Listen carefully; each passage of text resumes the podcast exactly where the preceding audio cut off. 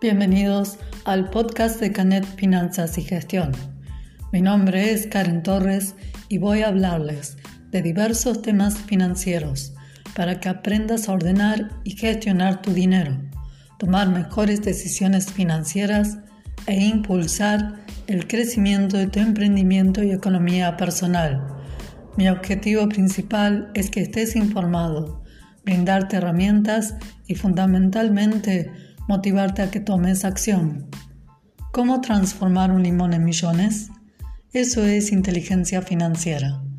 No se trata de lo que pasa a tu alrededor, sino de cuántas soluciones diferentes se te pueden ocurrir para hacer crecer tu economía. Un día como estos me llaman. Hola, te ofrezco la tarjeta de crédito del banco XX sin ningún gasto y bonificada por un año. También con el combo te puedo ofrecer un seguro para que cuando te quedes sin trabajo te cubre todos los gastos por un año. Si no lo pensás rápido, es como muy tentadora, pero sabemos que cuando la limosna es grande, hasta el santo desconfía. Otro día tengo un mensaje en Instagram que me dice, hola, ¿cómo estás? Quiero ofrecerte un super negocio con una rentabilidad y que en pocos meses vas a alcanzar tu libertad financiera. Mm, cualquier parecido con la realidad es pura coincidencia. ¿No te pasó alguna vez? Todos quieren tu dinero. Es fácil convertir la riqueza cuando no es tuya. Por eso es tan importante que aprendas a proteger tu dinero. No alcanza con ahorrar, conseguir grandes rendimientos y reducir riesgos. Hay gente que quiere llevarte parte de tu riqueza. ¿Dónde poner el dinero? ¿En quién confiar? ¿Cómo protegerlo y hacerlo crecer?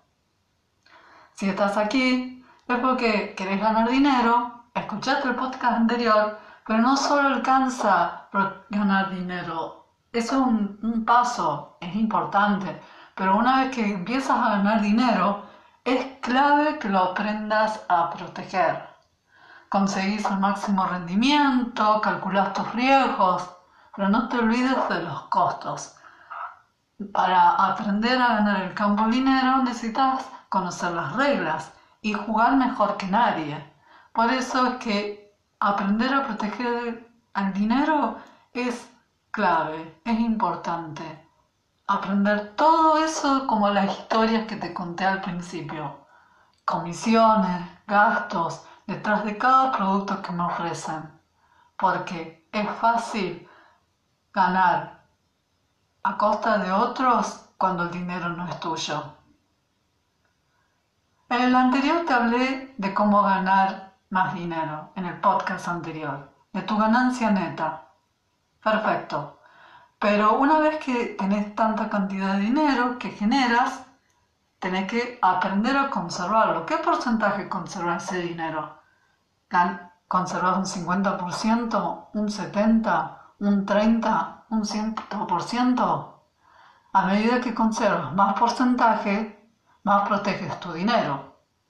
No es lo mismo una persona que gana 100 mil pesos, ponele, es un ejemplo, pero en realidad le quedan 50, porque el otro 50 se le fue en impuestos, la inflación, las comisiones del banco, del broker, tarjeta de crédito, no sé, se le fue un montón de gente, le llevó la plata.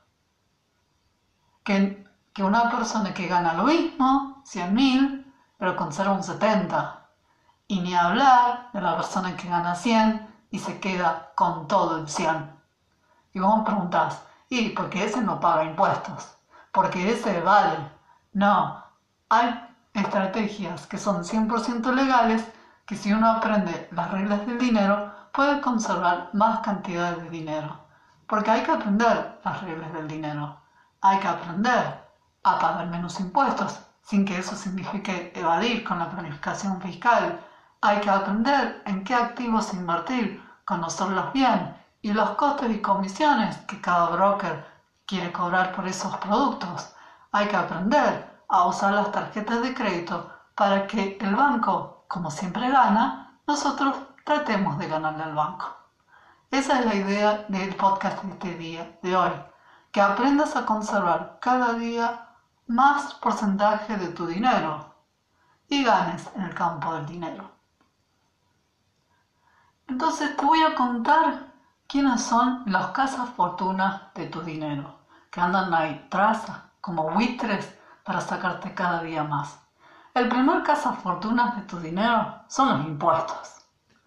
Bueno, uno ya sabe que el, el objetivo de los impuestos es que generar ingresos para el Estado y que con el Estado para la seguridad, la educación, defensa. Ya, ya conocemos la historia. Y que el Estado cuando necesita dinero o se endeuda o crea más impuestos. Entonces uno tiene que saber qué impuestos se están creando para ver cómo afecta mi dinero y poder ganar más y no empobrecerme yo. Entonces, los nuevos impuestos te van a volver más pobre. ¿Cuál es la estrategia que vas a tener para ganar más dinero y que no te saquen más?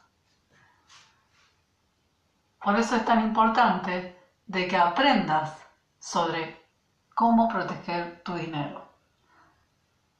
Yo pago también impuestos, pero a diferencia de otras personas que están en mi mismo rubro, pago menos, porque busco qué puedo usar, qué puedo deducir de ganancias, por ejemplo, para que en vez de aplicarme tal porcentaje al Estado, pago menos. Igual que con las inversiones.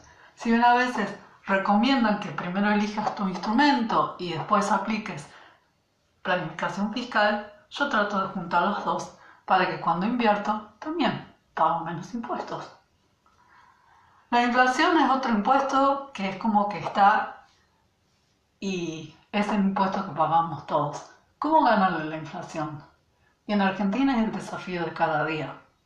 Una clave es nunca dejar el dinero en caja de ahorro. Hay personas que por comodidad dejan en el banco el dinero 15 días, 20 días, y es plata que va perdiendo su valor. Eso es lo que hace la inflación.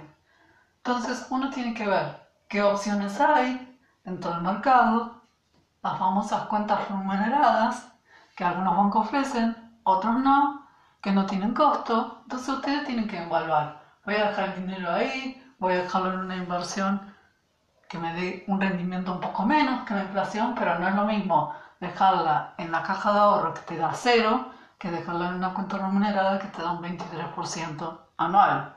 Le gano, por lo menos le gano un 20 puntos a la inflación. Con la inflación, el dinero nunca hay que dejarlo quieto y ver qué estrategias podés dolarizarte. En Argentina ya sabemos que hay costos. Si compras el dólar oficial, pagas un impuesto más, el impuesto país. Entonces, ¿conviene o no comprar ese dólar oficial? Tenés el dólar del mercado o el dólar bolsa y también están los criptoactivos. Recuerden que siempre hay que evaluar riesgo de cada estrategia para pagar menos impuestos y menos comisiones y gastos el tercer cazafortuna son los bancos. El banco siempre gana. Uno lo que tiene que hacer es que gane menos el banco.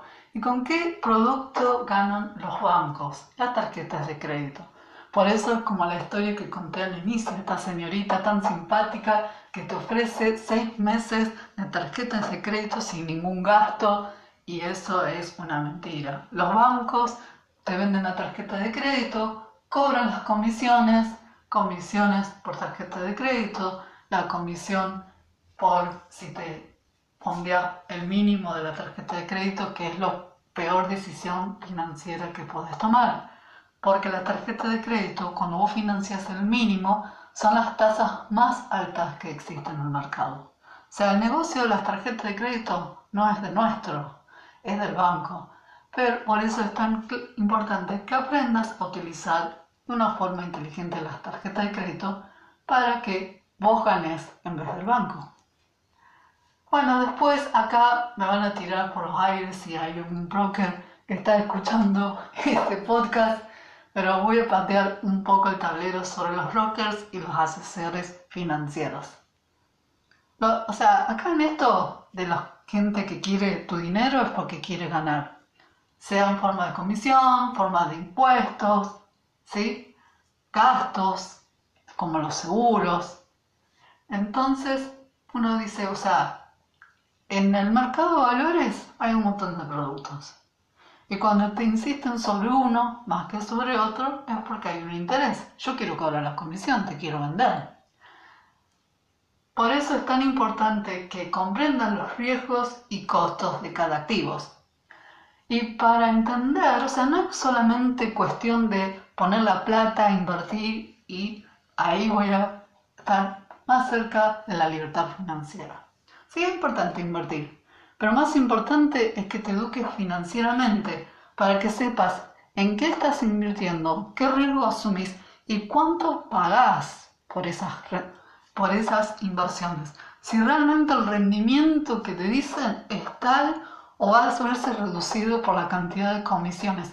Y no solamente el costo en el día a día, sino proyectarlo a largo plazo, porque al final es como que te dicen, me venden el oro y el moro y al final el oro se lo quedan ellos.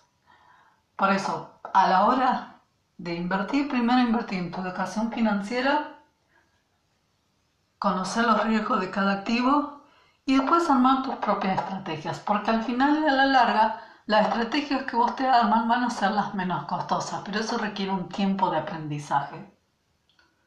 Y por último, los últimos fortunas de tu dinero son las empresas comerciales de bienes y servicios. Las, personas que te llaman el telemarketer, que te ofrece cambiarte de una empresa de telefonía a otra porque te bajan, te reducen la cuota y después te pegan el sacudón. Suscripciones, internet, ¿Cuántas empresas te llaman por día, por semana, ofreciéndote su superproducto a un superprecio? Pregúntate ante toda esta variedad o en misma internet cuando navegas. Si esa compra te agrega valor y si realmente estás ganando vos y protegiendo cada día tu dinero. Lo que dice todo el mundo, y acá vos sabés que yo siempre estoy cuestionando las cuestiones básicas de las finanzas para que vos aprendas por vos solo cuáles son las mejores decisiones con tu dinero. Todo el mundo dice, trabaja duro, ahorra dinero, saldar tus deudas, invertir a largo plazo en un portfolio bien diversificado. Eso ya fue. Las reglas del dinero cambian todos los días. Si te quedas en esa, vas a empezar a perder y otros van a ganar. La ignorancia financiera hace a otros ricos. Aprende las reglas del dinero para protegerlo más y ganar cada día.